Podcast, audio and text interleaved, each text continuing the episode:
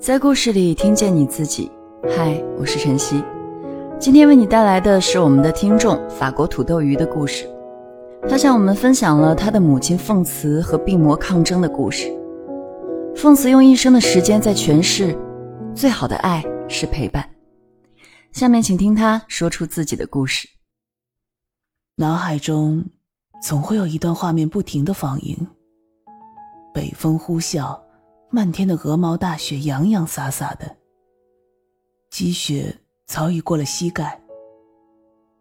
一个女人艰难的推着自行车，后面还坐着一个满脸通红的小姑娘。女人时不时的回头问道。冷不冷啊，闺女？坚持会儿啊，马上就到。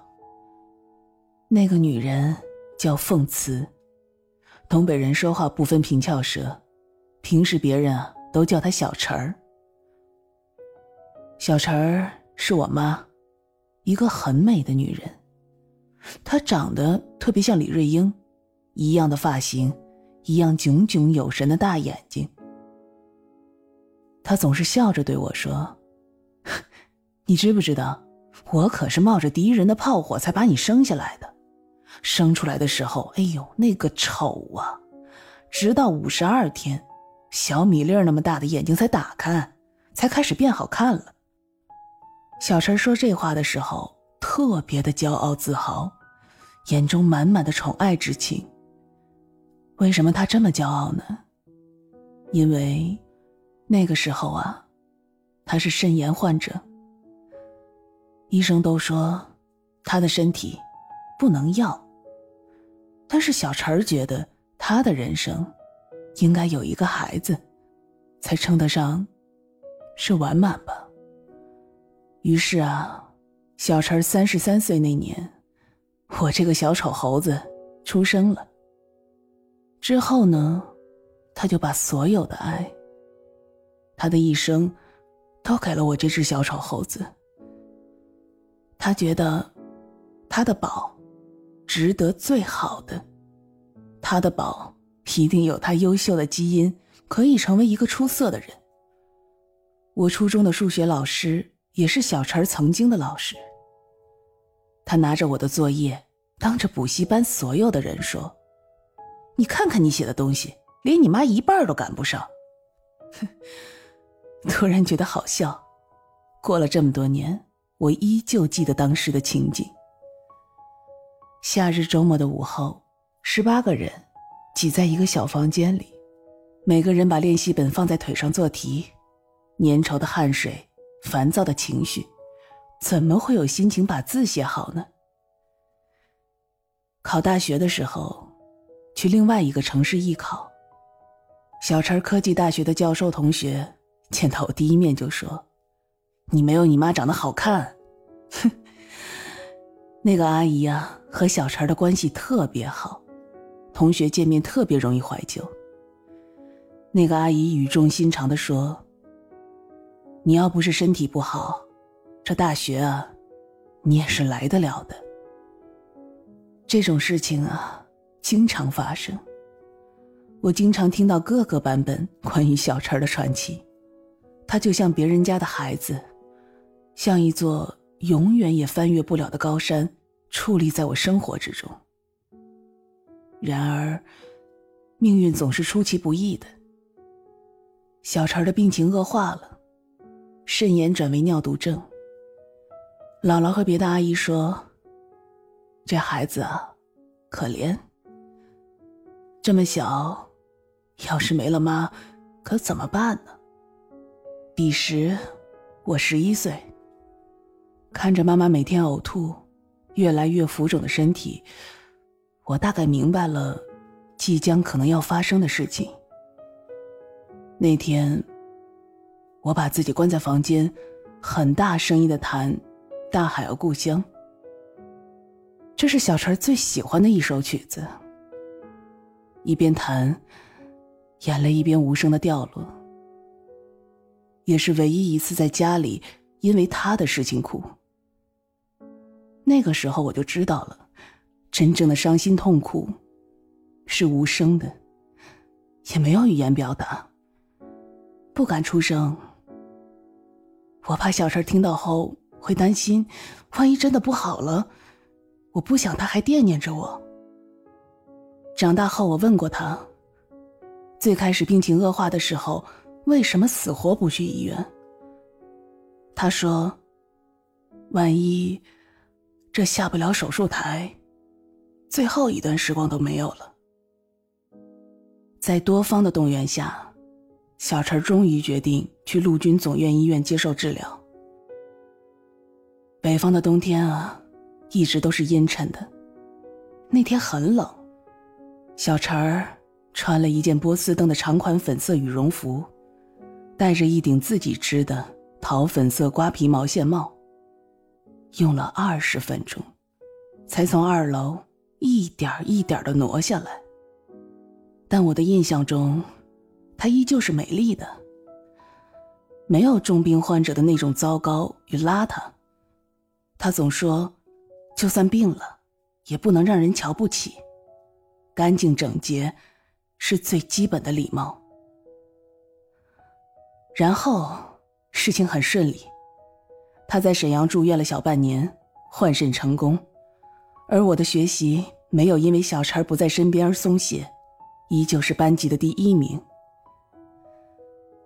那年的夏天，他就像一幅年代久远的画作被修复过一样，那么鲜活，那么美好。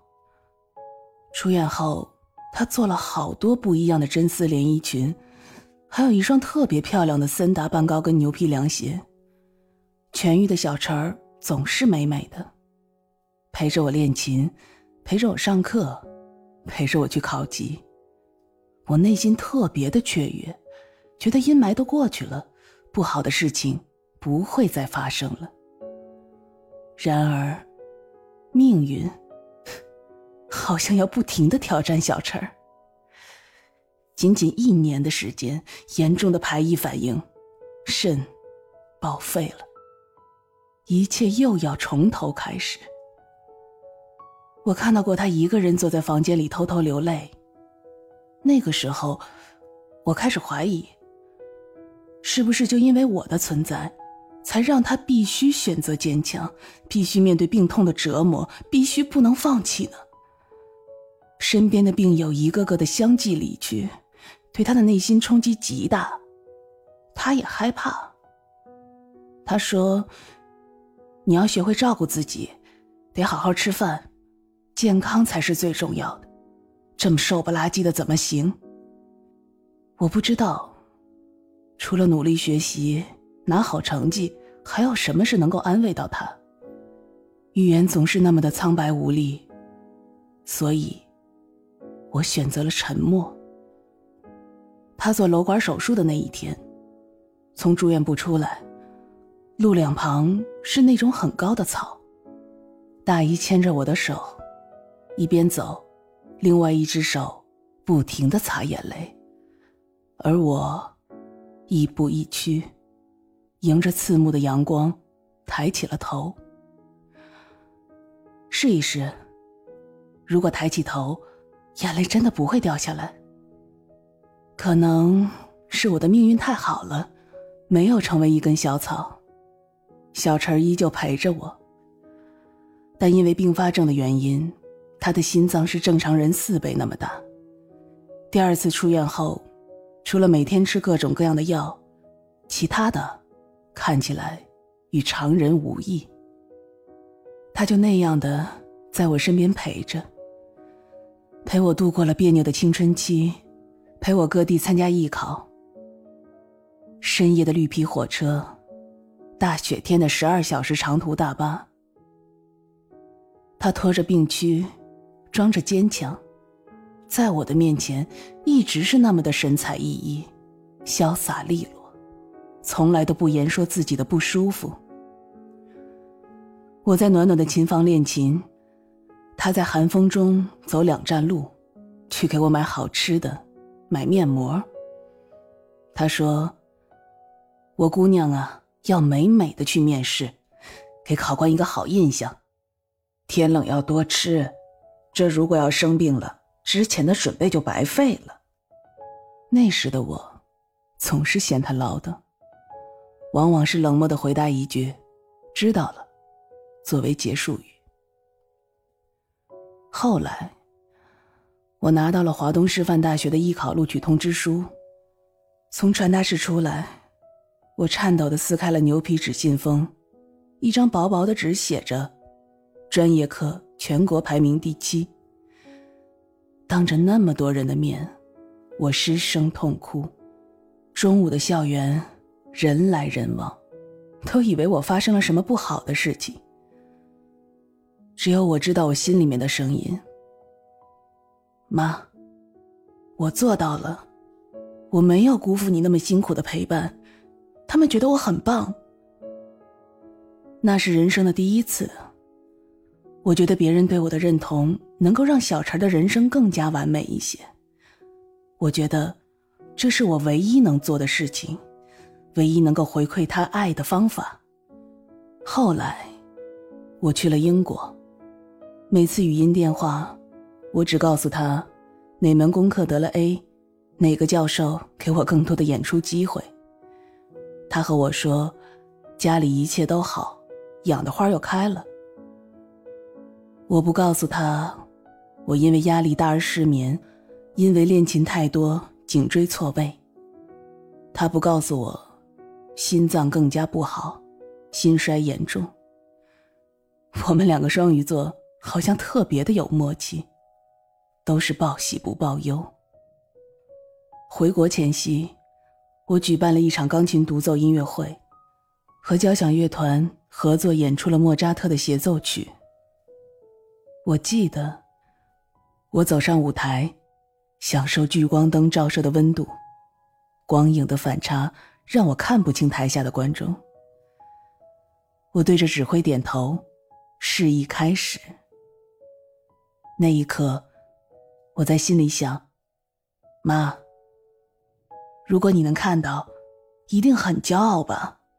你的丑猴子出息了。我钟爱莫扎特，因为他的作品喜怒哀乐。都是那么的直白，那么简单，就好像小陈对我的爱一样。结束后，我颤抖的打电话给他，那时已经是夜里的十点，国内早上六点钟。我泣不成声。妈，我没给你丢脸，我在这儿，作为一个中国人，没有丢脸。我的演出好成功，你一定要为我骄傲。小陈儿也哭了，他说：“妈知道，你是最好的，要注意身体啊。”他用一生的时间去诠释，最好的爱是陪伴。我用一生的时间去努力，想弥补他人生的缺憾。他只说：“闺女啊，健康和快乐是最重要的。”而我，却好想成功，成为他的骄傲。肾移植手术二十年，各种并发症折磨着他，心衰指数两万八，他依旧努力的活着，只为能看我多开心一天。我像贾玲一样。并不理解这种母亲的期望。我希望他是小陈儿，能为自己活一次，开心一次。虽然我不是贾玲，没有能力让那么多人知道他的人生，为他的人生感动和加油，但我努力了。小陈儿，你是最棒的。